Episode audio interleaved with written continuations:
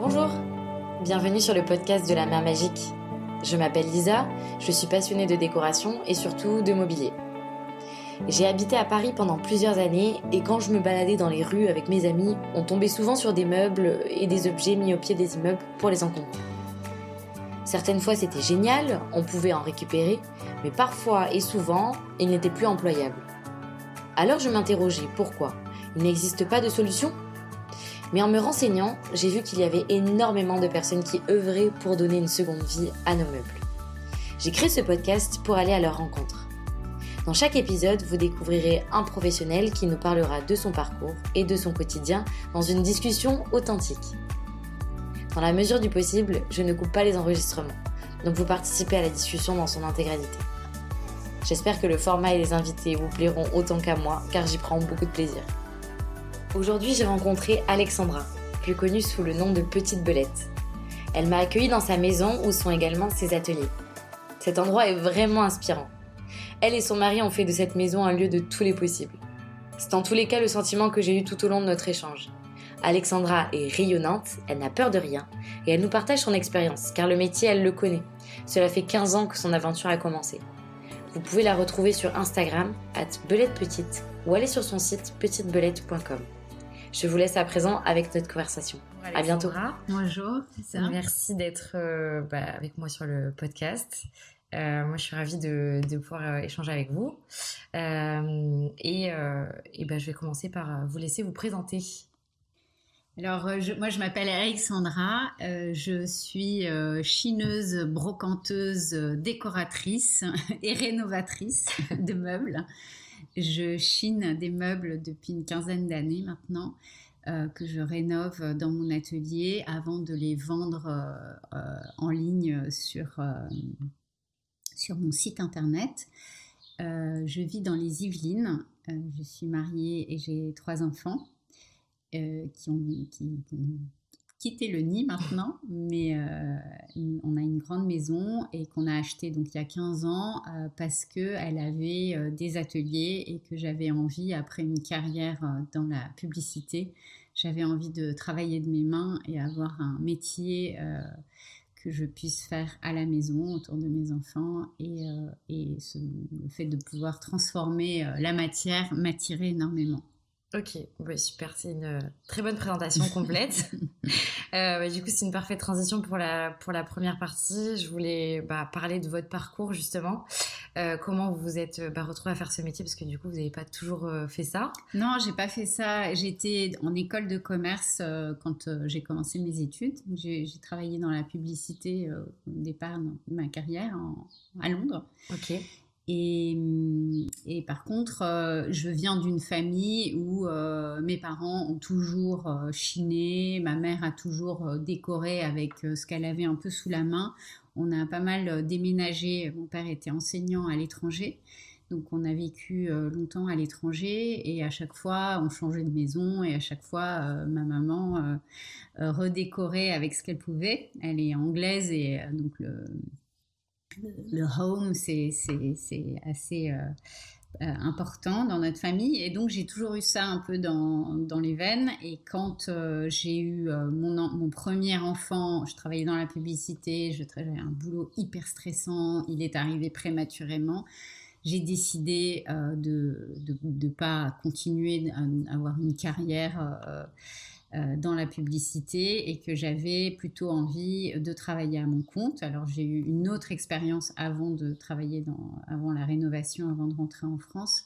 On a vécu, on habitait euh, en Angleterre et à ce moment-là, j'avais créé une entreprise euh, qui avait rien à voir avec, avec ce que je fais maintenant, mais c'était dans un one-stop shop, shop de vêtements de maternité. D'accord. Euh, et bon, pour diverses raisons, j'ai quitté ce, projet et on est rentré en France et c'est ici que j'ai commencé à, On a d'abord cherché une maison qui avait euh, des dépendances pour pouvoir avoir un atelier. Je savais que je voulais travailler de mes mains, mais je ne savais pas exactement euh, ce que j'allais faire. Et c'est en rénovant la maison, en chinant, en faisant, en rénovant euh, les meubles, en voyant qu'il commençait à y avoir une vraie appétence. Euh, il y a 15 ans, c'était un peu euh, les balbutiements de la brocante. Et, et du coup, j'ai décidé de me lancer dans ce, dans ce domaine-là. Ok. Et du coup, mais comment on, se lance euh, dans un domaine qui n'a rien à voir, on connaît rien en fait Oui, oui, euh, oui. Alors moi, je suis, je suis, j'ai toujours travaillé de mes mains, donc euh, donc bricoler, créer, ça, ça, ça, ça m'a jamais fait peur. C'est vrai que les gens sont souvent assez, assez frileux à dire mais il faut que je fasse une formation, comment on fait, etc. Moi, j'essaye, j'ai toujours essayé. Euh, si ça marche pas, bah, je me renseigne, je refais. Je n'ai pas du tout peur de ça. Ok. Donc, euh, et comme je l'ai toujours fait, parce que dans ma famille, on faisait ça avec les meubles, avec même la rénovation de la maison. Mes parents avaient acheté une, une ruine quand on était petit et ils en ont fait notre maison de vacances. Donc, je les ai toujours vus bricoler et trouver euh, des moyens, des solutions, parfois avec de l'aide, parfois sans. Donc, cette maison qu'on a achetée ici il y a 15 ans, elle était vraiment en très mauvais état et on avait envie, mon mari et moi, de, se lancer dedans. Donc, ça nous a jamais fait peur. Euh, quand j'ai perçu qu'il y avait, euh, que je pourrais potentiellement euh, avoir un métier qui découlerait de ce que j'aimais faire, c'est-à-dire rénover, et en voyant qu'il y avait, à l'époque, il y a 15 ans, il y avait une, femme à Boulogne qui faisait ça, qui, qui, chinait et qui faisait des ventes éphémères. Et il y avait, mais c'était un, à l'époque, il n'y avait pas Instagram, tout ça, mais juste avec le bouche à oreille, il y avait des centaines de personnes qui venaient à ces ventes, qui faisaient la queue. Donc, j'ai vu qu'il y avait, ça commençait vraiment à être quelque chose qui intéressait les gens. Les gens avaient envie de, de, brocante et plus euh, de meubles d'antiquité ou forcément ou, de meubles neufs. Il y avait un, il y avait ce, ce, entre deux. Et, euh, et, donc je me suis dit, bah, il y a une opportunité, il faut que je la saisisse, il faut que j'aille sur ce créneau parce que bon, il n'y a pas grand monde, euh, pourquoi pas quoi. Et donc, euh, donc euh, j'étais pas, on n'était pas beaucoup quand j'ai commencé. Mm. Maintenant, on est beaucoup, beaucoup. Ouais, c'est clair.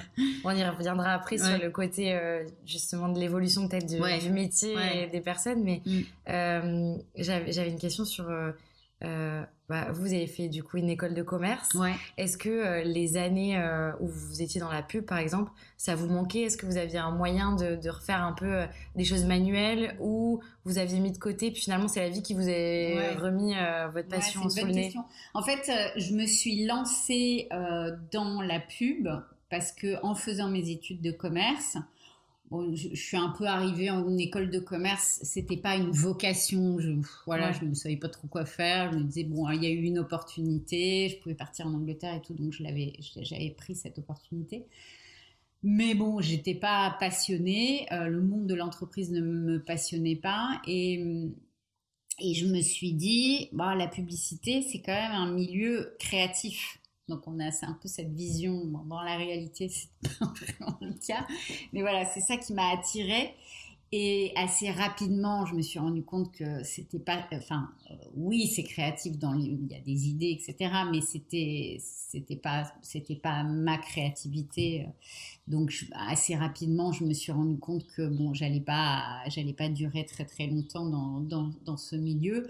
Mais en même temps, j'avais pas fait, euh, j'aurais pu faire des études d'archi. J'ai pas été dans ce dans ce domaine-là. J'avais pas fait de, donc effectivement, j'avais pas de donc c'était pas évident, mais euh, je pense que j'avais une petite voix qui me disait, ben, à un moment donné, tu, tu vas trouver. Et, et comme euh, on a décidé d'avoir de, des enfants et de, de, créer une famille, il était hors de question pour moi de de de, ben pas être présente quand même pour, euh, pour mes enfants en venant ici, donc on vit à, 40 km de, Paris. Mon mari travaille à Paris, donc c'était important. À partir du moment où on avait fait le choix d'être quand même en banlieue un peu lointaine, euh, que je j'aille pas à Paris tous les jours aussi et qu'on rentre tous les deux à, 21h tous les soirs et tout ça. Donc c'était important que je trouve une activité qui me permette d'être à la maison. Et voilà, et donc les choses se sont fait un peu naturellement. Je savais faire ça, je me sentais à l'aise, j'aimais ça. Donc, euh, donc euh, voilà, c'est venu très naturellement, un peu de façon instinctive. mais je suis très instinctive, moi. Je, ouais je rationalise pas beaucoup euh, les choses. ok, donc en fait, oui, c'était assez présent déjà depuis l'enfance au final, parce que vous avez été euh, inspiré aussi par euh, vos parents. Ouais. Et puis finalement, il y a des choses qui sont co-construites et ça a donné un peu le résultat de pas de, de, ce que vous faites aujourd'hui. Oui, c'est ça. Mais alors, pour revenir à, mes études, donc j'ai fait des études de, commerce et je, je, suis hyper contente en fait d'avoir fait ces études-là. Ouais. Parce que ça m'a donné, ça m'a j'ai construit un espèce de socle, même ces euh, six, ans que j'ai passé euh, dans la publicité, c'était hyper formateur. Et au moment où je me suis lancée, en fait, j'avais cette confiance en moi de euh, parce que bon, j'ai une mini-entreprise, hein, c'est, eh je suis toute seule, mais c'est une mm. entreprise. Et donc ce côté-là ne m'a jamais fait peur en fait. J'avais ces notions-là euh, un peu, euh, voilà, Business, ouais, ouais, Et, et j'ai su toujours, hein, j'ai toujours su utiliser les outils euh, marketing, communication euh, de façon un peu instinctive. Mm. Et je pense que c'est un, un, peu le secret de, de, de ma réussite. C'est mm. que c'est ça, c'est que j'ai réussi à me faire connaître, qui c'est un peu le nerf de la guerre. Hein. On peut faire des jolis produits, mais si on est tout seul dans son coin, euh, ben, oui. ça marche pas. Ouais. Et moi, je suis quand même assez isolée et je n'ai, j'ai toujours vendu ce que je fais. Oui, ouais, bien sûr. En n'ayant pas de boutique et en, ayant. Et oui.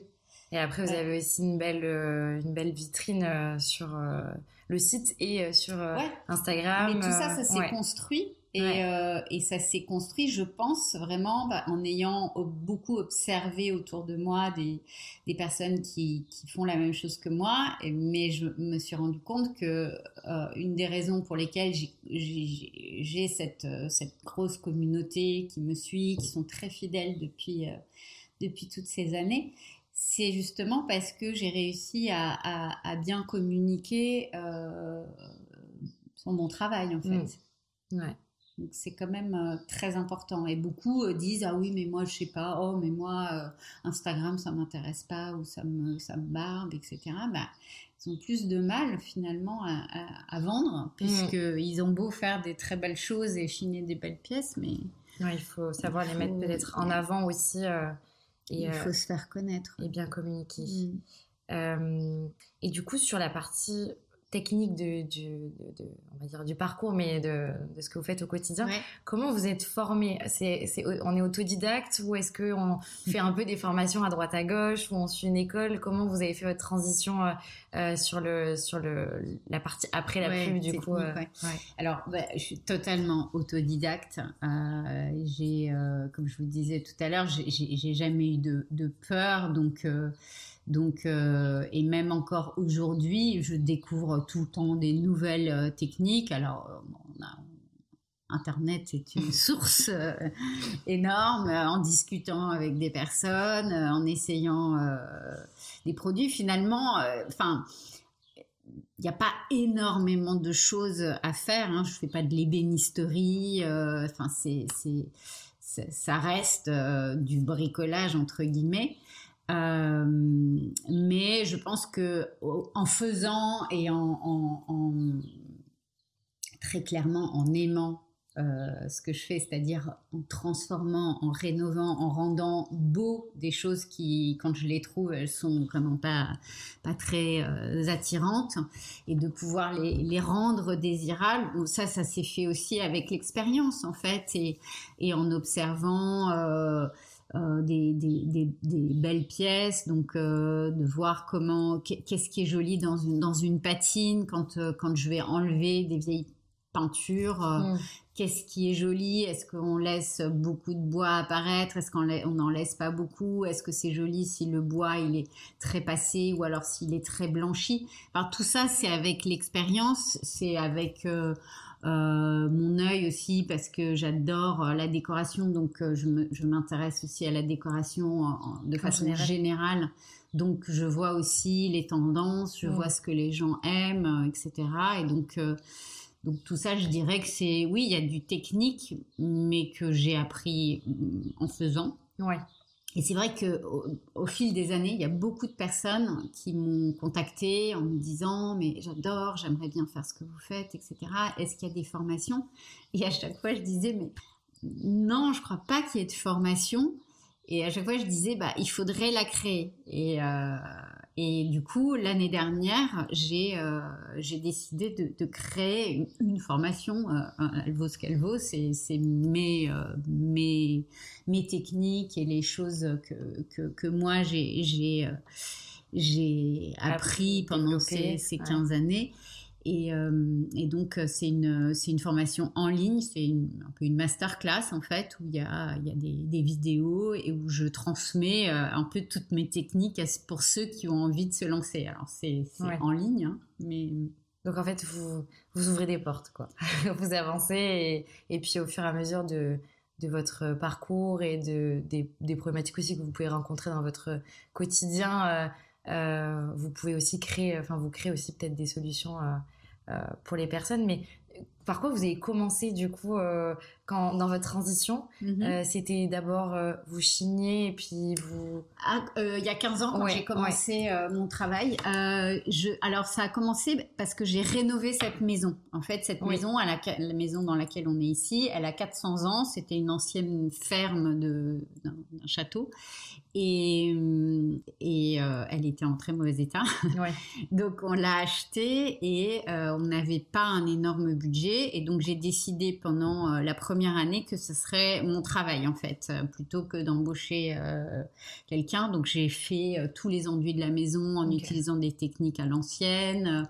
On a refait des, des parquets, on a refait les combles, on a fait beaucoup beaucoup nous-mêmes. Oui encore une fois sans aucune connaissance, mais euh, euh, en n'ayant pas peur, euh, on a fait des erreurs qu'on a rectifiées, on a, on a, on s'est fait aider par certains artisans quand on avait besoin, évidemment. Et, et donc, je me suis rendu compte que j'avais une énorme satisfaction à, à voir le, le, travail de façon assez rapide. En fait, on voit les choses évoluer et ça, je trouvais ça euh, hyper euh, satisfaisant et, gratifiant. Et, euh, et donc, comme je, ben, en, rénovant, bah, il n'y a pas une seule chose ici qui soit neuve. En fait, on n'a mm. que des choses qui sont chinées, etc. Et que la chine, ça prend longtemps. Donc, bah, j'ai commencé à chiner. Et j'ai commencé à voir qu'il y avait des personnes qui s'étaient professionnalisées un peu différemment euh, des brocanteurs qui, qui déballent euh, dans, dans, dans les greniers. C'était vraiment des, des, personnes qui allaient, qui avaient un œil euh, déco, qui allaient sélectionner des pièces qui allait les rénover parce qu'en général quand on trouve un truc un vieux truc euh, mm. bah, il y a toujours du travail dessus on, ne se rend pas compte mais il y a toujours beaucoup de travail pour rénover euh, un meuble même si c'est juste le dépoussiérer et le, le raviver la patine c'est du boulot mm.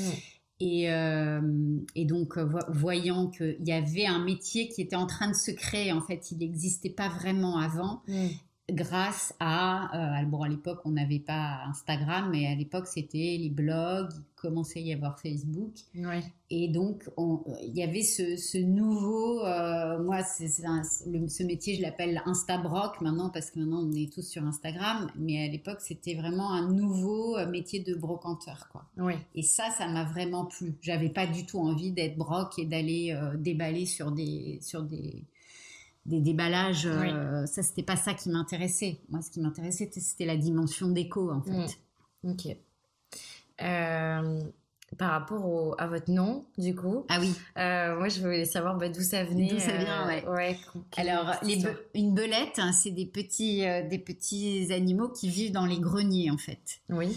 Et euh, quand j'ai commencé, il y a 15 ans, euh, j'ai commencé avec une amie euh, qui s'appelle Fanny et elle a, on a lancé les belettes dans le grenier. D'accord. Et, euh, et, on a commencé avec un blog et on faisait des ventes, euh, des ventes euh, privées chez, chez des personnes. Et, et puis au bout de deux ans à peu près, la dimension rénovation, etc., était un petit peu loin de, ce qu'elle avait vraiment envie de faire. Elle, elle avait plus envie d'être dans la déco.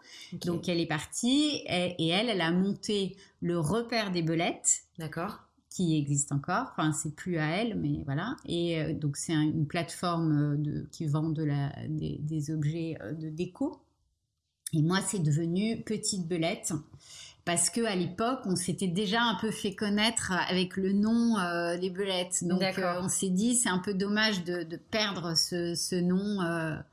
Euh, ce nom qui commençait un petit peu à où les gens se disaient ah oui euh, je connais voilà ok ouais c'est c'est chouette mm. et et du coup bah quand même vous avez fait aussi une transition avec l'arrivée d'un bébé euh, trois. Trois. trois ensuite. Ouais. Euh, mais euh, comment vous avez géré un peu le quotidien? Parce que Enfin, ça peut être aussi un peu dangereux d'avoir. Euh, ah oui, alors mes enfants euh, euh, ne vont, enfin, ne sont jamais allés dans, dans mes ateliers en fait. Hein. Il, y y, avait comme quand ils étaient petits, il y avait la vie quand ils étaient à l'école ou gardés ou quoi. Donc à ce moment-là, j'étais dans mon atelier et puis quand ils rentraient à la maison, j'étais plus dans l'atelier. Hein. C'était quand même. oui, c'était séparé. Ouais, L'atelier est pas dans la maison, mm. il est il, est loin. mes enfants ne sont jamais vraiment intéressés à tout ce qui est atelier. Donc, de ce point de vue-là, ça n'a jamais été, euh, ça jamais été dangereux. Au début, euh, les premières années, enfin pendant longtemps, quand ils étaient petits, euh, bon, ma, journée de travail, elle se, elle se limitait à, aux horaires d'école. Donc, au fur et à mesure qu'ils ont grandi, qu'ils se sont autonomisés, mon temps de travail s'est agrandi. Mais j'ai toujours beaucoup travaillé parce que même au départ euh, il y, a, bon, y a la vie dans l'atelier, etc. Mais il y a tout le travail euh, qui est sur l'ordinateur qui est, qui est quand même très important. Eh euh, surtout quand bah, j'ai pas de boutique, donc je mm. passe du, beaucoup de temps à, à m'occuper de mon site, des photos, de, des réseaux sociaux, etc. Donc, bon, j'ai toujours travaillé un peu le soir, le week-end, enfin, autour des enfants, mais tout en pouvant être, être là pour eux. Ça mm. c'est bien aussi. Vous avez pu avoir euh, bah, l'atelier séparé, la chance d'avoir aussi en fait euh, votre lieu de travail qui est chez vous et qui vous sert aussi dans les dans les deux euh, facette du métier qui est un l'atelier pour pouvoir euh, rénover puis aussi pour communiquer parce que vous avez euh, des très beaux espaces. De toute façon je mettrai euh, le lien vers vers tout ça mais oui c'est en fait ouais, c'est très important pour moi de, de pouvoir mettre de pouvoir mettre en scène en fait les meubles que je travaille et pas juste prendre une photo dans mon atelier parce que je pense que hum, c'est c'est aussi quelque chose qui, qui qui fonctionne très bien c'est que les gens peuvent se se projeter en voyant euh, le, meuble euh, dans un intérieur, bah, du coup ils arrivent mieux à l'imaginer euh, chez eux plutôt mm. qu'un meuble qui est un peu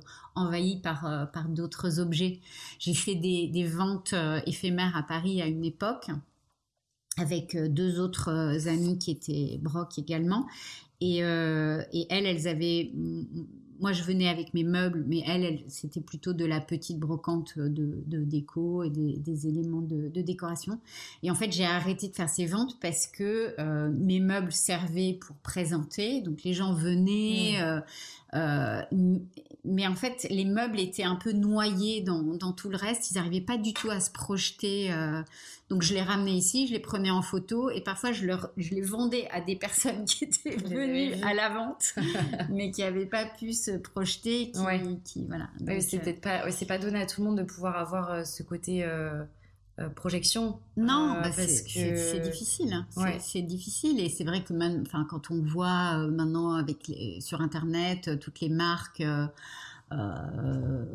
qui vendent de la déco, ben ils mettent vraiment en scène. Il y a, enfin, on n'achète pas du tout de la même façon quand on voit quelque chose mis en scène que quand on voit le produit sur un fond blanc. C'est pas la même chose. Ouais. Mm. et du coup, aujourd'hui, on peut euh, vous retrouvez du coup sur euh, bah, le site internet. Ouais. Alors petitebelette.com, c'est mon site internet sur lequel il y a vraiment toutes les informations parce que j'ai donc je, je vends les meubles que je rénove, je fais du coaching déco. Il y a ma masterclass, donc la, la formation euh, en ligne. Oui. et donc toute toute l'information est sur petitebelette.com et j'utilise Instagram pour communiquer sur les nouveautés, les nouvelles choses qui sont mises en ligne. Euh, quand je fais un coaching déco, je, je vais en parler. Enfin voilà, je, je... donc euh, Instagram c'est plus euh, ma vitrine informative Mais pour acheter, pour, pour avoir des infos plus complémentaires, c'est sur, le site, que ça, ça, ça, se passe. Ok. Et j'accueille mes clients qui veulent venir à l'atelier pour acheter sur place. Ouais, alors je fonctionne avec quasiment zéro stock. Oui j'ai très très peu de place et ça c'est un choix que j'ai fait aussi il y a, il y a quelques années. J'ai décidé, euh, j'ai décidé qu'en fait euh, je voulais avoir un business model qui soit très euh, très serré dans le sens où je veux pas avoir un énorme hangar à devoir me déplacer, aller chercher les pièces. Je voulais que tout soit sur place ici et que donc ça me force à vraiment sélectionner les pièces qui je sais euh, vont plaire ou, ou, qui, qui, que je peux avoir chez moi. Mm. C'est un peu mon critère. Ouais. Euh, et, euh, et, donc, dès que j'ai quelque chose à vendre, en général, c'est vendu assez rapidement. J'ai un transporteur qui vient, qui vient chercher les meubles. Alors après, s'il y a des clients qui veulent venir le chercher, mais j'ai pas j'ai pas un showroom où les gens peuvent venir choisir des meubles parce que les choses il y a un turnover très, euh, très important. Donc les meubles qui sont disponibles aujourd'hui, on les retrouve sur euh, petitebelette.com dans la rubrique boutique. Ok, super. Mm. Euh, et bah, justement, par rapport du coup. J'aimerais bien qu'on rentre plus maintenant dans votre quotidien mhm. et le métier. Euh, euh, voilà, je pense que vous avez plein de choses à, nous partager en mhm. tous les cas. Euh, sur, sur du coup la masterclass, donc ça c'est vraiment le dernier projet mhm. qui est sorti. Ouais. comment ça se passe Est-ce que les gens du coup vont sur le site internet, ils s'inscrivent à une masterclass et Ouais, alors c'est une c'est une formation qu'on achète, c'est un package en fait qui coûte 190 euros et dans ce package, en fait, on a accès de façon euh, illimitée euh, dans le temps, donc on peut y aller quand on veut. Euh, donc il y a 35 vidéos qui sont sous différentes catégories. Donc l'idée, c'était vraiment de répondre un peu à toutes les questions qu'on me pose régulièrement. Je parle aussi un petit peu de, de, mon, de mon parcours, comment je suis arrivée là quels sont les outils que j'utilise, quels sont les produits que j'utilise? Je parle de toutes les différentes euh, techniques euh, de, pour, pour détacher, pour poncer, pour décaper euh, en, vidéo. Donc c'est visuellement je suis devant la caméra et j'explique et je montre les gestes. Je montre tous les gestes. Et ensuite, à la fin de la, il y a aussi, à chaque fois, il y a des fiches techniques donc euh, qu'on peut imprimer. Donc, euh, quand on est dans l'atelier, on se dit, euh, qu'est-ce qu'elle avait dit déjà? Ben, il y a, il y a tout ça, c'est un pense bête. Et à la fin, il y a cinq ou six cas pratiques. Donc, j'ai vraiment filmé de A à Z comment j'ai rénové un, un, établi, comment je rénove une table, comment je rénove une commode. Donc, un peu les, les meubles qui, un peu récurrents qui, qui, reviennent quand je fais des patines, etc.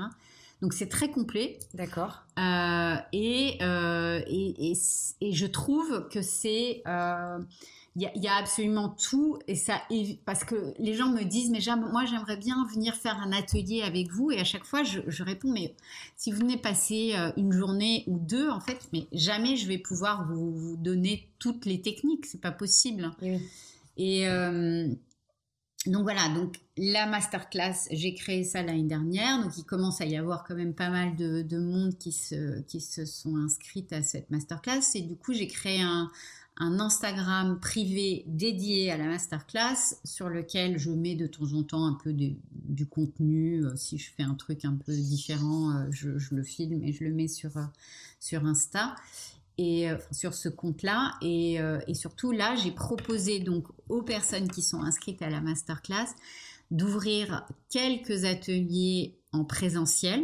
Donc le premier commence demain. Donc je vais avoir trois personnes sur deux jours qui seront logées ici. Et donc l'idée, c'est vraiment, euh, c'est un vie ma vie. Euh, on passe euh, la journée dans l'atelier, on travaille les meubles sur le que j'ai là, et, et j'essaye de leur montrer le plus de techniques possible, mais je peux pas tout montrer puisque c'est quand même, il y en a beaucoup. Hein, donc, ouais. mais ça permet, et ça, comme elles ont, elles ont déjà fait la masterclass, ça leur permet de, de poser des questions, de, de de, vraiment faire, par exemple, on va, on va, on va vraiment faire une patine euh, avec la peinture, donc je leur montre vraiment comment on sent euh, le séchage, etc. Ça, c'est plus des choses qu'on a besoin de, de faire avec les mains. Ouais. Donc voilà, donc, donc en fait, tout évolue tout le temps dans mon travail en fonction de la demande, en fonction de, de ce que j'ai envie de faire, ce que voilà. Et puis... Ok.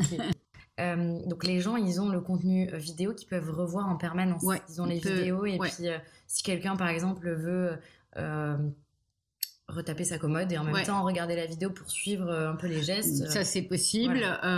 encore une fois, j'ai essayé de, faire aussi des fiches techniques pour pouvoir quand même, parce que souvent c'est pas évident quand on est en train de bricoler de regarder une vidéo en même temps.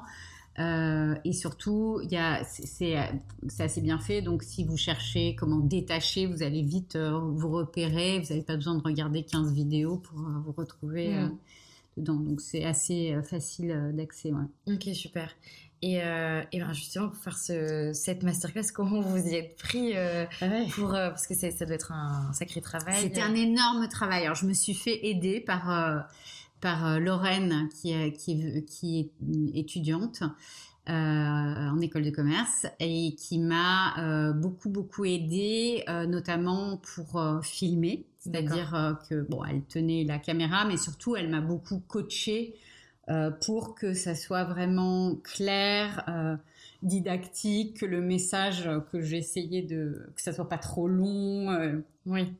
Donc ça c'était top parce que moi derrière, euh, enfin tout me semble un peu évident et donc souvent elle me disait non mais tu vois quelqu'un qui qui sait pas exactement, euh, il faut que tu l'expliques, il faut le, le détailler. Donc euh, grâce à elle, je pense qu'on a réussi à créer un contenu qui est qui est vraiment euh, bah, didactique, quoi, qui, on, apprend euh, vraiment. Euh, et j'ai que des, des, très bons retours. Les gens sont, sont contents de ça. Alors peut-être que la, la, masterclass évoluera. Est-ce qu'il y aura une version 2 à un moment donné? C'est possible. Enfin, pour le moment, je trouve que ça fonctionne bien. Il n'y a pas mm. Nouveaux besoins. De toute façon, après, les gens, en fonction de leur meuble, ils doivent vraiment euh, peut-être ajuster aussi. Alors, oui, voilà. C'est les bases. Et puis, euh, c'est ça. C'est comme vous disiez au début, c'est quand même un métier où on, peut apprendre des choses, mais au fur et à mesure qu'on avance dans le temps. On crée notre propre technique. Il y a des choses qui fonctionnent euh, pour nous, il y a des choses qu'on aime bien, et donc on va tester autre chose, etc. C'est vraiment, oui, c'est les bases que, que, je transmets pour quelqu'un qui ne sait pas. Et ensuite, après, il décline, quoi. Oui, ok.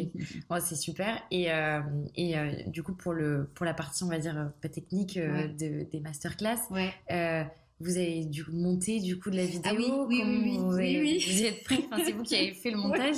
Encore une fois, bon, rien ne fait peur en fait. j'avais j'avais fait le montage avant. on on l'a fait à, deux avec avec Lorraine et, ben voilà, on a réussi. On avait j'avais j'avais un très bon appareil photo, heureusement. Euh, donc on a utilisé pour avoir de la bonne qualité euh, de, film. je me disais, en faisant la masterclass, je me disais, je n'aurais pas pu avoir un, photographe ou quelqu'un parce qu'il n'aurait jamais accepté que son matériel prenne autant la poussière. Euh, donc, bon, on avait du bon matériel et puis finalement, maintenant, tout, est accessible. Hein. donc, j'ai fait des tutos et puis je me suis formée et j'ai pu monter. J'ai créé la plateforme aussi parce que la masterclass est sur une plateforme dédiée pour euh, les formations. D'accord. J'ai créé ça aussi. Donc c'était un très gros boulot. Ça, j'ai mis euh, presque six mois, euh, vraiment de façon intense, pour créer ça. Et euh, mais c'était très satisfaisant et puis bah, je suis super contente euh, du, des retours parce que, parce que ça aide euh, pas mal de, gens, c'est sympa de transmettre. Ouais, et, sûr. et puis j'ai deux clientèles en fait. J'ai une clientèle qui, qui, qui achète mes meubles parce qu'ils n'ont pas ni l'envie, ni le temps, ni la capacité de, de rénover des meubles. Et puis j'ai des gens qui me suivent sur Instagram parce qu'ils aiment ce que je choisis. Ils aiment mon univers, ils aiment s'en inspirer, mais ils mm. viendront pas acheter chez moi. Donc, euh, autant euh, les aider à, à pouvoir rénover euh, leurs propres meubles. Ouais. Et, et, sur la partie, enfin du coup, héberge. là, vous avez carrément ajouté une autre corde à votre arc parce que du coup, c'est vraiment la vidéo, c'est quand même en plus, c'est un autre métier, quoi. oui, c'est rien à voir. Et maintenant, je vais me lancer dans l'audio parce que je vais faire des enregistrements audio. donc voilà, donc c'est plein de choses différentes, mais comment, enfin, c'est quoi la démarche qu'on se dit, je vais faire une masterclass, c'était parce que là, vous vous disiez, je vais partager avec mon ma, ma communauté. ouais. Alors, euh, c'est venu un petit peu. Euh, comment c'est venu? Euh, bon, alors, j'ai une énorme communauté sur Instagram qui commence à devenir vraiment. il y a 100 000 personnes qui, qui, me suivent, donc ça fait beaucoup de monde. Et quand il y a autant de, gens, il y a forcément beaucoup de messages en fait. euh, ce qui est super en soi, mais ça prend énormément de temps de répondre et, quand on me pose des questions techniques, en fait, les gens m'envoient des photos en me disant qu'est-ce que je fais sur ce meuble, qu'est-ce que j'utilise comme vernis? Bon bah euh, même si c'est euh, si je réponds juste une phrase, parfois j'ai je sais pas j'ai 100 messages, c'est énorme. Et ça devenait de plus en plus énorme parce que justement, je montrais de plus en plus mon travail. Pendant des années, j'ai beaucoup montré le produit final, hmm. c'est-à-dire euh, le, meuble une fois terminé. Je faisais même pas vraiment des avant et après. Et puis, Lorraine, encore une fois, qui était euh, stagiaire en école de commerce, mais qui est venue faire un stage ici parce qu'elle avait envie de connaître le monde de la brocante. Euh, elle m'a vachement incité à montrer mon travail. Au début, je lui disais, oh, tu crois, franchement, c'est pas très joli euh, parce que c'est un peu cracra. Euh, mais voilà, et du coup, elle m'a, elle m'a poussé à ça, et au final, j'ai, trouvé que c'était effectivement intéressant. J'ai vu que ça intéressait énormément de gens. Et, donc, je, l'ai fait de plus en plus. Mmh. Et c'est là que je me suis rendu compte en fait qu'il n'y avait pas du tout que des gens qui me suivaient pour acheter euh, le produit fini, mais des gens qui eux aussi rénovaient, qui adoraient chiner, etc. Et donc je me suis dit bon, je vais pas pouvoir être indéfiniment, enfin plus ma communauté grandit, plus je vais avoir de questions, donc je ne peux pas quoi, je n'y arrive pas. Donc il va falloir que je trouve, soit je dis que je réponds plus et c'est tout.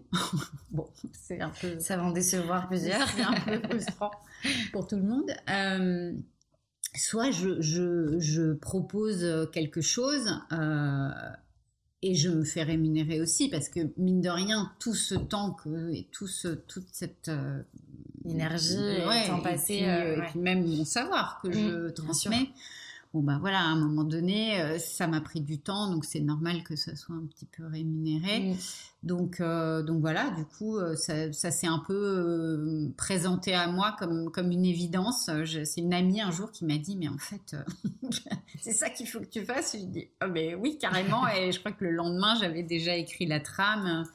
Et, c'était parti, quoi. C'était effectivement ce qu'il fallait faire. Ouais, mm. ok. Euh, et, du coup, avec toutes ces activités, mm. moi, je me demande comment vous organisez votre quotidien. Mm. Euh, parce que du coup, il y a une partie Chine, mm. il y a une partie euh, relooking, ouais. il y a une partie maintenant, du coup, bah, communauté, enfin, bah, ouais, community management. très importante, en fait. Ça représente, je pense que ça doit représenter bien 25% de mon temps, en fait. Mais c'est un, c'est un, c'est un temps que je passe euh, avec euh, une vraie conviction, c'est-à-dire que je le fais pas du tout comme une contrainte, parce que je pars du principe que un, on a la chance d'avoir un outil fabuleux gratuit, parce que mine de rien ça reste gratuit. Il y a beaucoup de gens qui critiquent, mais c'est quand même hallucinant. Et euh, moi, j'avais pas du tout envie d'avoir une boutique. Euh, J'aurais pas pu avoir une boutique et faire tout ce que je fais. Euh, enfin, c'est euh, trop compliqué. Donc, j'avais pas du tout envie de ça. Donc, à partir du moment où je n'ai pas de boutique, bah, il faut quand même que je puisse, enfin, il faut que je passe le temps qu'il faut pour faire les choses bien, pour pouvoir bien communiquer. Donc, mm. voilà, c'est un temps que je, que je, je fournis. J'ai la chance énorme d'être euh, un peu une hypersensible et donc j'ai un, un, cerveau en arborescence. Donc je peux penser, je peux penser à dix trucs en parallèle dans ma tête. Donc quand je chine, je suis toujours en train de penser à comment je vais le photographier, comment euh, à qui, qui, je dois appeler après pour un machin. Enfin, je, je je, le temps que je passe en train de, de travailler mon meuble, j'ai déjà anticipé euh, les deux, trois prochaines journées. Euh, je réfléchis à beaucoup de choses en, parallèle. Donc, je suis très, très efficace. Je suis très organisée, efficace. Euh, je perds pas de, pas de temps. D'ailleurs, parfois c'est un peu un problème parce que quand euh, tout est tellement millimétré que quand il y a, pour les imprévus, quand il y a un grain de sable là, ouais, là c'est plus compliqué. donc voilà, c'est comme ça que je m'organise. Donc il n'y a pas vraiment d'emploi du temps type finalement c'est vous êtes comme vous êtes hyper intuitive ça se construit pas et c'est vraiment en fait tout est euh, euh, tout est pour vous hyper fluide en fait. Alors pour moi, c'est tout est très fluide et tout est très évident parce que c'est instinctif et voilà, ça pof pof pof. Euh, mais c'est aussi pour ça que je travaille seule. Ça mm. aussi, c'est un choix que j'ai fait. c'est que quand je travaille avec d'autres personnes, alors c'est stimulant, c'est intéressant, il y a de l'énergie, de la bonne énergie mais euh, j'ai le sentiment de perdre mon temps en fait, de mm. perdre du temps à expliquer, à justifier, à attendre, tout ça. Euh, et du coup, j'ai du mal. Donc c'est devenu un choix de vie en fait, un choix de, de vie euh, professionnelle. Donc mon activité reste une activité à une, personne. Euh, et donc, je, je, fais en sorte que tout ce que je fais, c'est possible de le faire seul. et, et, je grandis. Enfin, je, plusieurs fois dans ma vie professionnelle, il y a eu des possibilités de. de là, j'ai refusé un gros projet parce que justement, je me suis dit, si je vais sur ce projet, ça veut dire il faut que je travaille avec d'autres personnes, que j'embauche, que je crée une nouvelle structure et j'ai pas envie de, de me j'ai envie de rester dans quelque chose de fluide euh, qui me convienne. Ouais. Ok. Et toujours dans le plaisir, en fait. Oui. Donc c'est pas, pas trop frustrant de se dire finalement on atteint peut-être un moment une limite euh, parce que bah, seul on, on, comme on dit, seul on va plus vite, mais à, deux on, va plus, on va plus loin. Euh, c'est pas frustrant parfois de se dire. Euh, ça peut être frustrant pour d'autres. Pour moi, c'est comme c'est un choix. Je le vis pas du tout comme quelque chose de frustrant. Euh, je, je, pense que de l'extérieur, il y a plein de gens qui doivent se dire oh elle est pas ambitieuse ou elle pourrait faire tellement mieux, elle pourrait faire tellement plus grand, etc. Euh, moi, c'est pas ça ma motivation en fait. C'est ma motivation, elle est dans le plaisir du travail. Et 15 ans plus tard, j'arrive toujours à avoir ce plaisir du travail. Mes journées ne se ressemblent jamais. En fait, euh, c'est marrant parce que pourtant je fais toujours, euh, enfin, de l'extérieur encore une fois, on pourrait se dire oh, c'est toujours pareil, mais en fait jamais. Et, euh, et vraiment, euh, au, enfin, dès que j'ai une nouvelle envie, si je, bah, je me donne les moyens de le faire, ça peut être fait euh, très très rapidement si, si j'ai envie de mettre cette énergie-là. Et ça, ça me convient vraiment. Hmm. Et, ça fonctionne un petit peu, enfin, vous fonctionnez un peu comme avec des, des mini-projets, entre guillemets, je veux dire. Par exemple, vous allez chiner un meuble. Ouais. De là, vous allez vous dire, ah bah, je vais en faire ça, je vais le mettre en valeur là, ouais. et je vais le vendre à telle personne entre guillemets vous avez du coup en, tête vraiment le cheminement de la vie du meuble quoi. Et mais du coup une fois que le meuble ça y est il est parti on passe à autre chose on passe à un autre meuble c'est un peu ça le absolument ouais. C'est des ouais c'est ça c'est des mini projets et j'ai pas j'ai pas d'attachement euh, aux meubles bon enfin si il y en a certains que je trouve vraiment hyper beaux mais je suis toujours contente de me dire bah en fait il va chez quelqu'un qui va vraiment l'apprécier c'est chouette et ça continue. Parce que moi ce qui me ce qui me m'anime en fait bon c'est le côté esthétique ça c'est sûr mais euh, mais euh, c'est justement c'est cette transformation et cette satisfaction de voir un truc tout pourri qui devient quelque chose de désirable et qu'il y a 10 personnes qui veulent l'acheter et, euh, et, que ça va retrouver, ça va aller dans un, dans un intérieur et, sublimer euh, un endroit. Donc ça, ça, j'adore. Et bah, par exemple, la, la, table sur laquelle on est là aujourd'hui, bah, moi je, je vous suivais déjà sur Instagram, donc je l'avais vue, cette, mmh. cette table. Mmh elle, elle fait pas partie des meubles, on va dire, iconiques de euh, Petite Belette qui, qui est, enfin, ouais, qui, si, qui va jamais partir. Elle est euh. devenue, ah oui, enfin, oui, parce enfin, Vous la vendez pas? Je la vends pas parce que, parce que, bah, je l'aime bien et puis parce que, après, si, si, je commence à vendre les meubles que j'ai chez moi, après je vais avoir des, des trous. des trous. Donc, euh, non, les meubles qu'on a, je les vends pas et comme ça, on n'a pas besoin de, se, de ça reste quand même la maison de, de, mon mari et de mes enfants et que déjà que parfois c'est un peu euh, un showroom pour eux. Si en plus il y a les meubles qui commencent à partir, ça faut être un peu déboussolé peut-être. Mais c'est vrai que cette table, je l'ai, euh, ça, ça fait un petit moment maintenant, et que quand je l'avais fait, c'était pas encore complètement la mode des, des, tables de ferme. Euh, et c'est devenu, c'est vrai que bah, parce qu'on la voit beaucoup, euh, bah, du coup, il y a beaucoup, beaucoup, beaucoup de gens euh, qui ont. Bah, je suis pas du tout la seule à faire des tables de ferme, mais. oui, mais vous avez participé aussi à. Ouais, à ce que ça devienne quelque chose que les gens recherchent parce que, enfin, surtout dans ce style de, de déco où c'est ces meubles qui ont plein de défauts, etc., mais qui ont beaucoup de charme et sur lesquels on peut voilà, c'est pas genre le truc hyper verni, hyper mm. fragile. Euh, sa vie. Euh, ouais, c'est ça, elle est pleine de tâches et c'est ça que j'aime bien mm. dans cette table. Et euh, du coup, comment vous décririez votre style?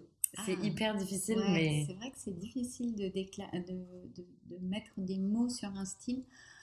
alors moi, je cherche toujours à créer des, des lieux chaleureux en fait. C'est ça pour moi, c'est ça qui est important. C'est que dans une maison, il faut qu'on se sente bien, il faut qu'on se sente accueilli. Donc, euh, donc je dirais une déco euh, chaleureuse et, et, euh,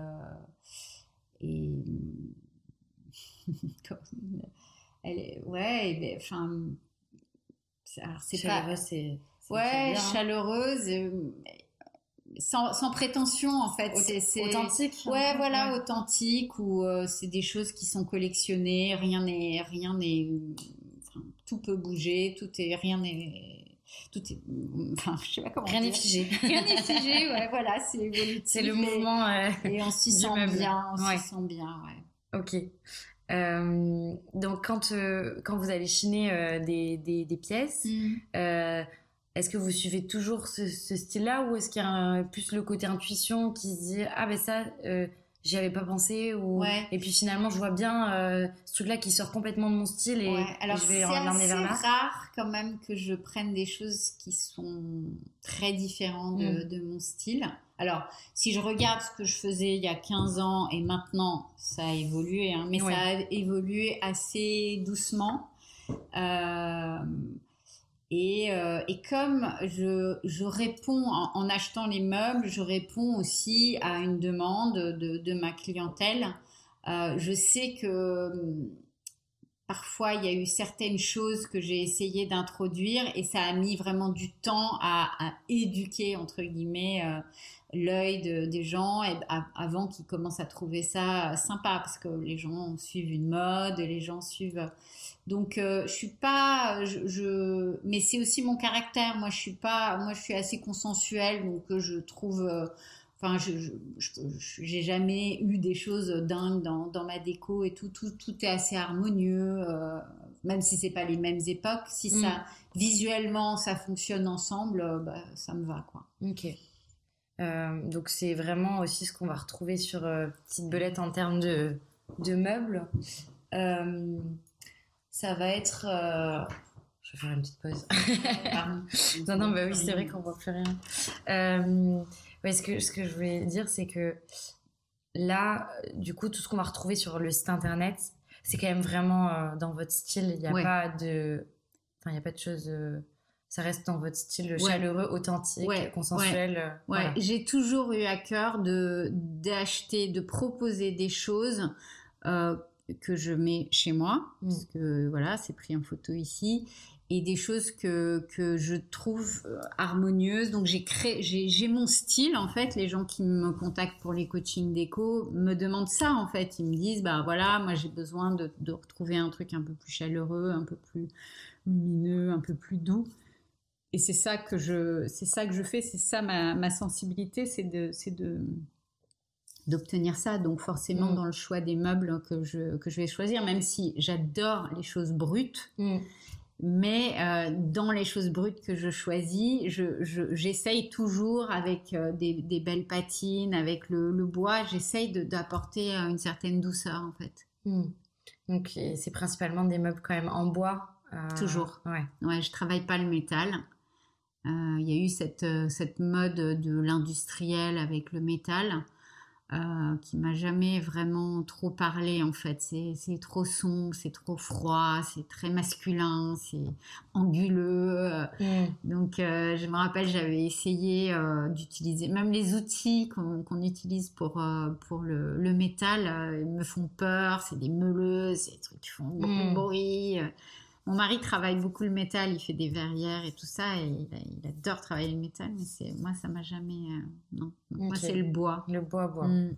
Euh, et donc du coup la patine euh, principalement. J'adore les patines anciennes. Hein. Ça c'est vraiment ce que j'aime le plus, c'est-à-dire souvent on achète des meubles qui sont qui ont été peints dans les années 50, 60 et donc les, les, peintures sont, vieillies, sont, sont pas belles. Et euh, souvent, en, commençant à enlever la peinture, soit en les décapant, soit en ponçant, bah souvent on se rend compte qu'il y a plusieurs couches de peinture en dessous. Et donc ça, créé des, très jolies patines mm. naturelles, entre guillemets. Alors après, il y a certains meubles qui, sont, qui ont vraiment une très belle patine euh, d'origine, mais c'est plutôt rare. Donc il y a ces patines un peu euh, entre deux qui sont euh, embellies en fait par, euh, par les ponçages, par les différentes techniques que, que j'utilise. Et parfois, euh, ça m'arrive donc de, de, poncer, de décaper un meuble, de me rendre compte que le bois en dessous, il est vraiment pas très joli mm. et que il faut, euh, il faut repeindre. Et donc là, j'essaye de créer des patines euh, à l'ancienne, donc en utilisant différentes techniques, avec différentes couches de peinture, en utilisant des cires, des pigments. Et là, du coup, je, redonne euh, un, côté euh, plus esthétique euh, au mmh. meuble avec ces techniques-là. Ouais. Et, du coup, chaque patine pour chaque meuble est vraiment unique. C'est ou est-ce que ah oui bah oui c'est un peu comme comme un peintre en fait parce que c'est selon le grainage du bois selon voilà ça, ça c'est des choses qu'on qu'on apprend un peu avec avec l'expérience en fait. Hein. Ce que ce que je veux dire c'est que quand vous préparez vous-même les patines, ouais. euh, c'est une patine pour un meuble. Vous allez pas en faire. Euh, enfin, je veux dire le. le en fait, j'ai du mal à me projeter quand, sur. Euh, quand je parle de patine, en fait, c'est plusieurs couches de peinture différentes, donc mm. de couleurs différentes. Donc euh, je, je, je, je, peux mélanger euh, les couleurs si j'en ai envie avec du pigment, mais je peux aussi utiliser euh, des peintures euh, parce qu'il y a des couleurs qui me, qui me plaisent. Oui. Donc souvent, je commence avec des, des couleurs plus foncées en dessous.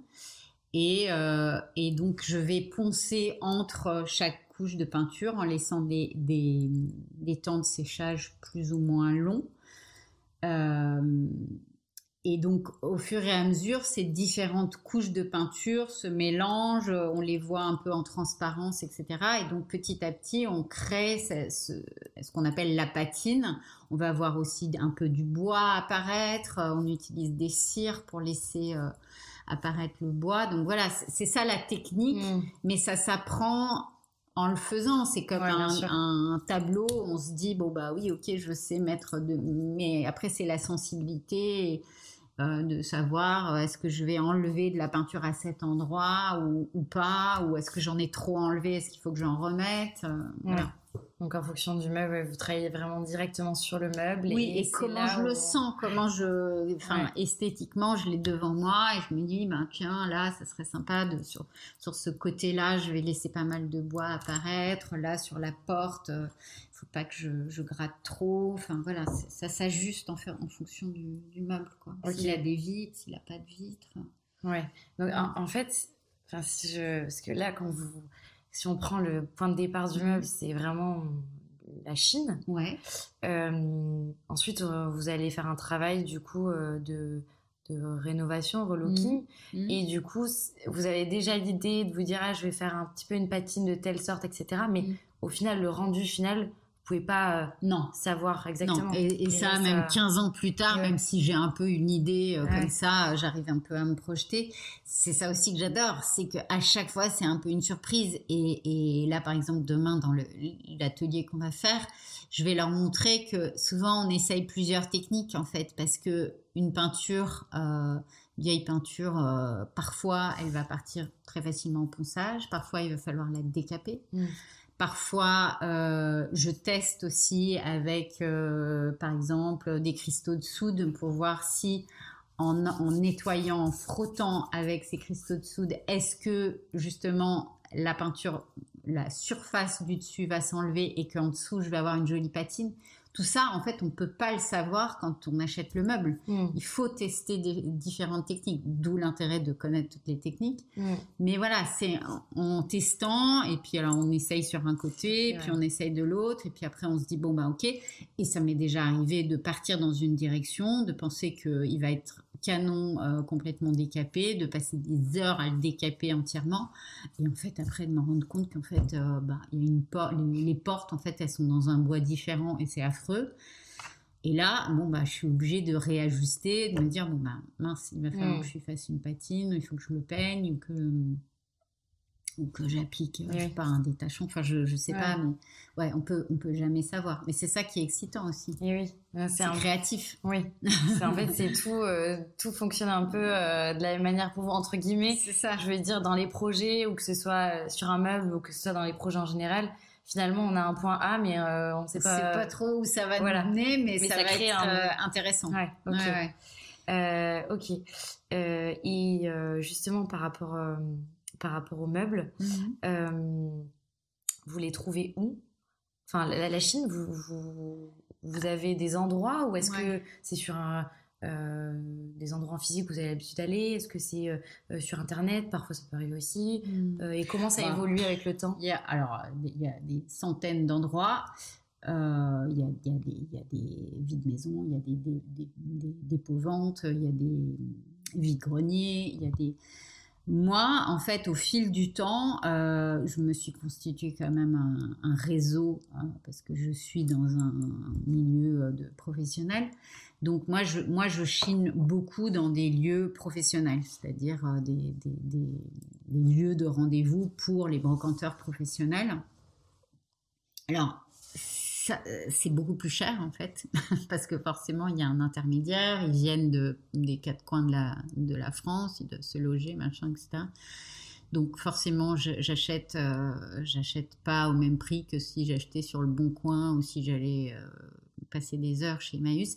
Mais comme je travaille seule, je suis un peu obligée. Euh, c'est, enfin voilà, je je je paye pas quelqu'un pour aller chiner, mais euh, voilà, je, je, suis obligée un peu de, de, présélection. oui, parce que mm. parce que ça me permet d'aller à un endroit, de passer euh, une journée ou deux en ayant un gros camion, de remplir mon camion, etc.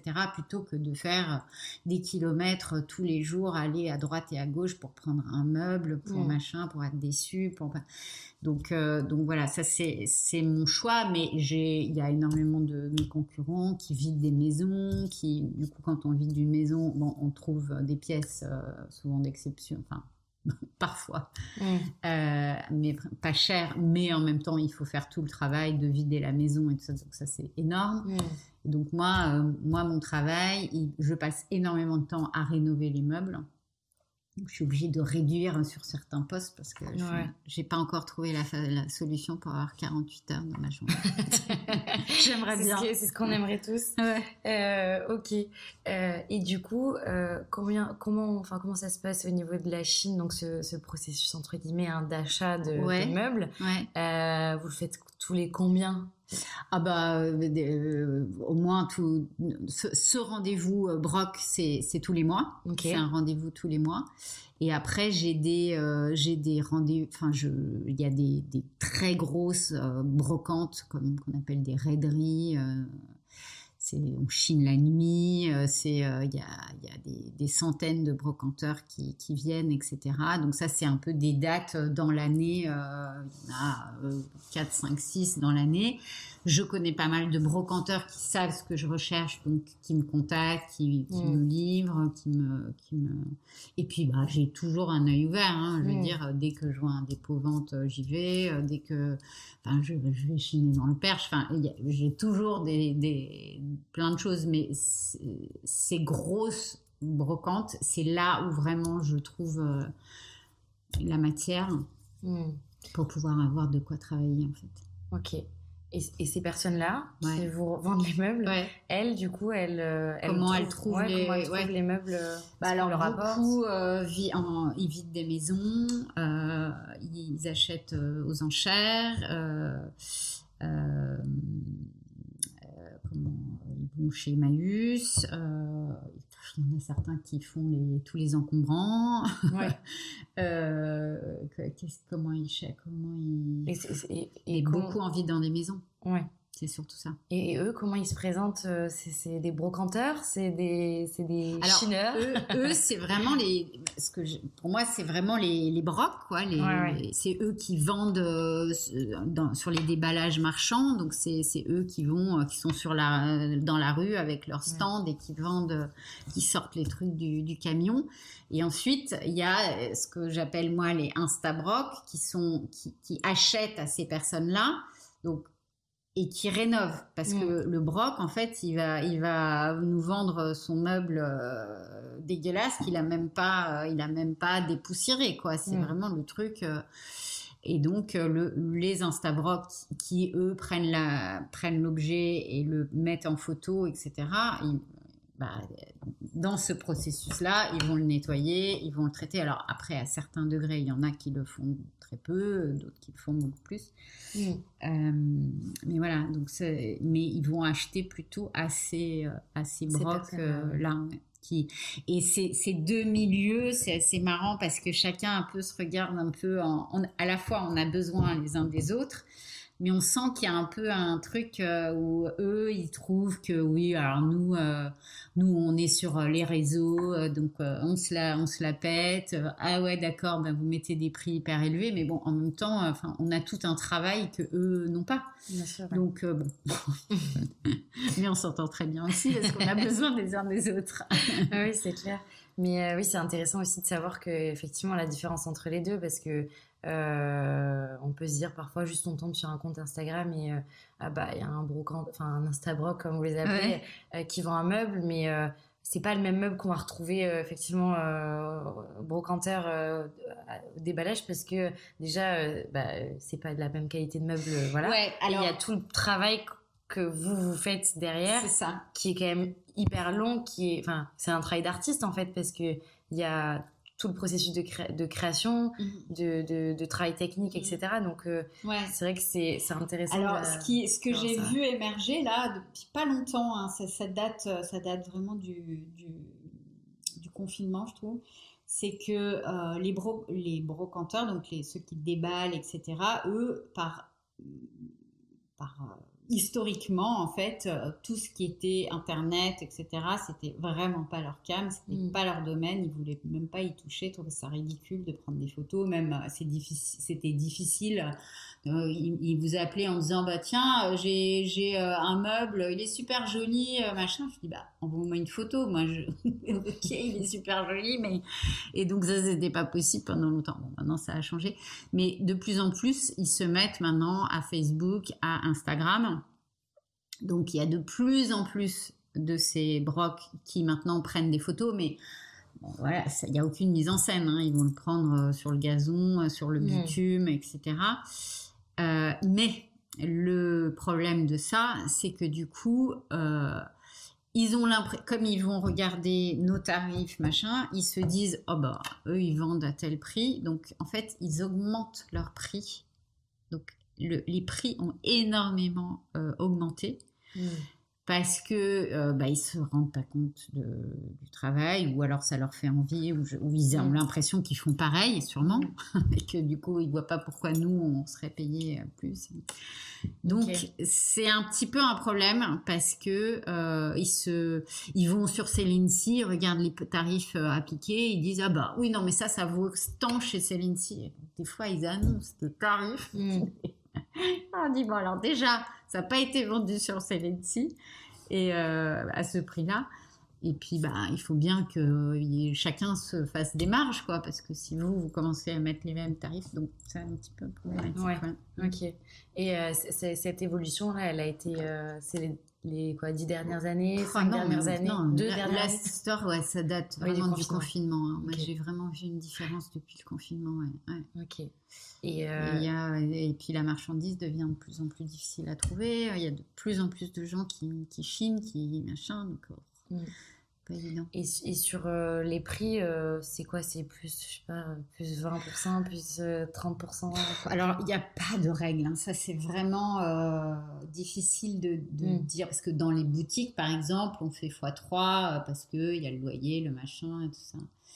Moi, dans, dans ma façon de travailler, encore une fois, j'ai pas vraiment de, de règles. Mm. Je sais à peu près quel Le est le passé. prix de, de- des meubles enfin, que je vends. Et donc, moi, j'essaye en tout cas d'acheter un tarif qui me permette de travailler un certain nombre d'heures, etc.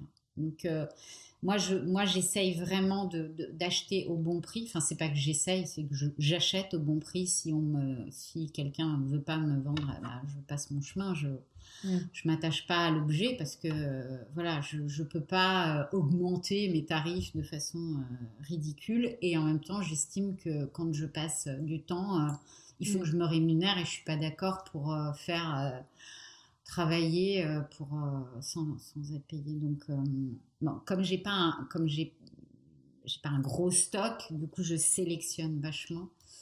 Donc j'arrive à, à avoir Ah, ce, euh, modèle-là.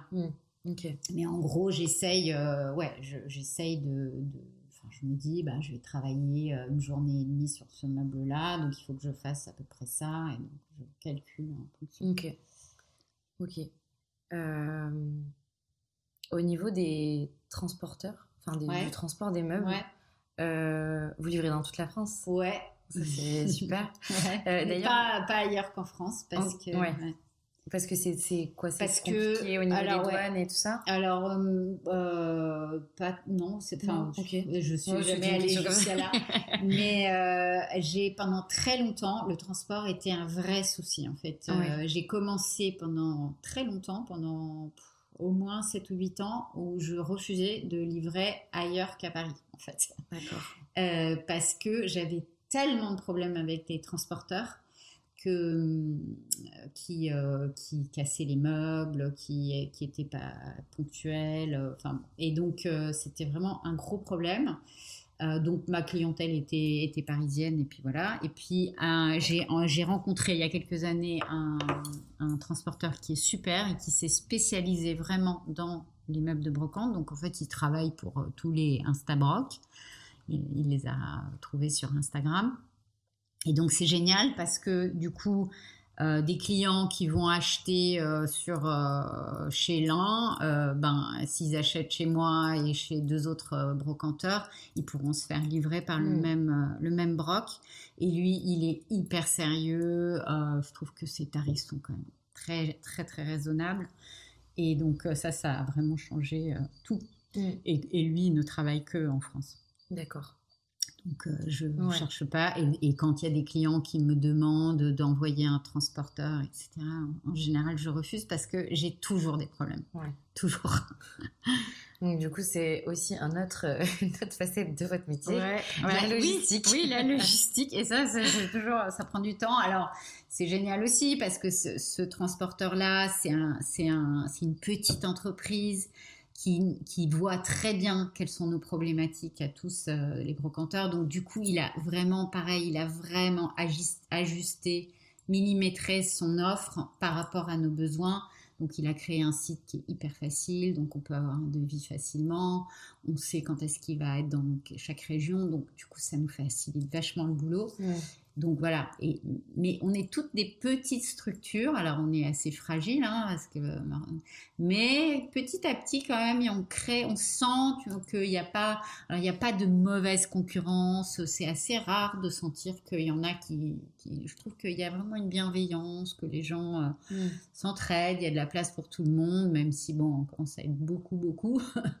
Mais bon, euh, souvent, euh, il y en a qui arrivent et qui restent pas forcément. euh, voilà, donc euh, Ok.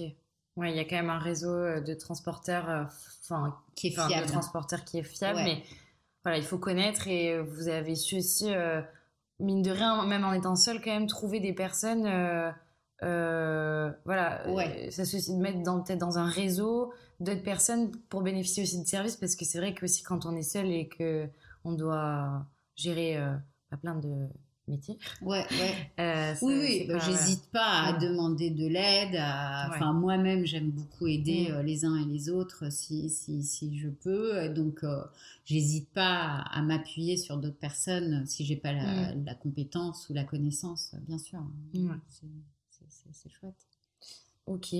Euh, Bah moi, j'avais une question de la fin. Ouais. quand même, parce que bon, on a parlé de pas mal de choses, etc. Mais du coup, je, je voulais savoir, parce que ce podcast, il a été aussi un peu créé parce que euh, euh, je trouvais qu'il y avait un. Voilà, il y avait un. Bon, euh, dans le monde dans lequel on est aujourd'hui, tout, il y a quand même assez de matière Ouais. et que je trouve que c'est bah, hyper intéressant qu'on puisse réutiliser les meubles et vous participer à les remettre, euh, leur donner une seconde vie. Mm. Euh, et, euh, et du coup, moi, je voulais savoir quel, enfin, pour vous, comment vous voyez la- l'avenir en fait du, du meuble seconde main? Ouais.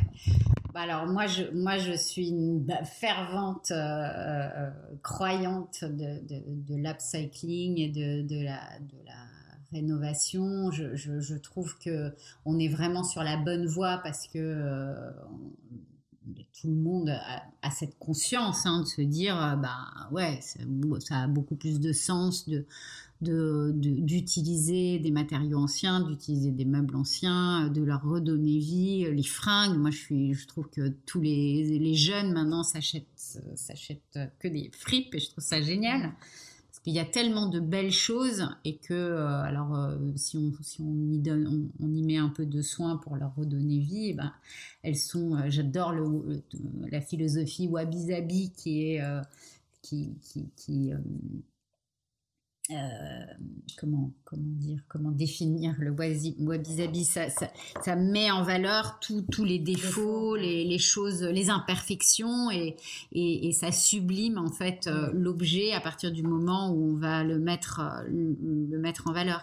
Et donc euh, pour moi, c'est vraiment, c'est vraiment, il y a, y a vraiment un futur pour pour tout ça tout, le monde va dans cette direction. Moi, j'ai même le projet d'écrire un livre sur euh, l'utilisation de matériaux anciens dans la déco et la rénovation parce que je me rends compte qu'il y a beaucoup de gens qui ont cette envie, qui se disent ah oui mais moi j'adorerais, euh, je vais acheter une vieille maison et je vais tout rénover euh, avec des matériaux anciens.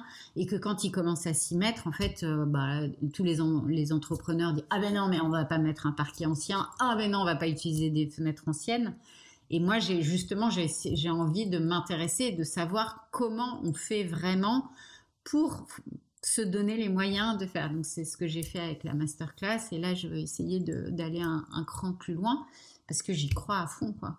Mmh. Mmh. Donc, bah, euh, une belle vie devant, devant nous pour le upcycling, j'espère. C'est fait de parfaites bah, conclusions pour euh, cet échange. Ouais. Euh, je voulais vous remercier euh, d'avoir bah, accepté encore une fois l'invitation. Bah, merci Lisa, c'est chouette. C'était un super euh, échange et très très très dense. et, euh, et, puis bah, du coup, je mettrai tous les liens dans ouais. le, la description, le site internet, le compte Instagram. Et je n'oublie pas. C'est deux on peut le retrouver. Oui, oui, c'est ça. Ouais. Ok. Et puis, euh, bah, je vous dis à bientôt. À bientôt, Lisa. Merci. Merci d'avoir écouté cet épisode jusqu'à la fin. Si vous êtes encore là, j'imagine que cela vous a plu. Alors n'hésitez pas à me le faire savoir en mettant 5 étoiles et en le partageant à votre entourage. Vous pouvez aussi me contacter sur Instagram at lamainmagique-podcast. Je vous dis à bientôt pour un prochain épisode. Bye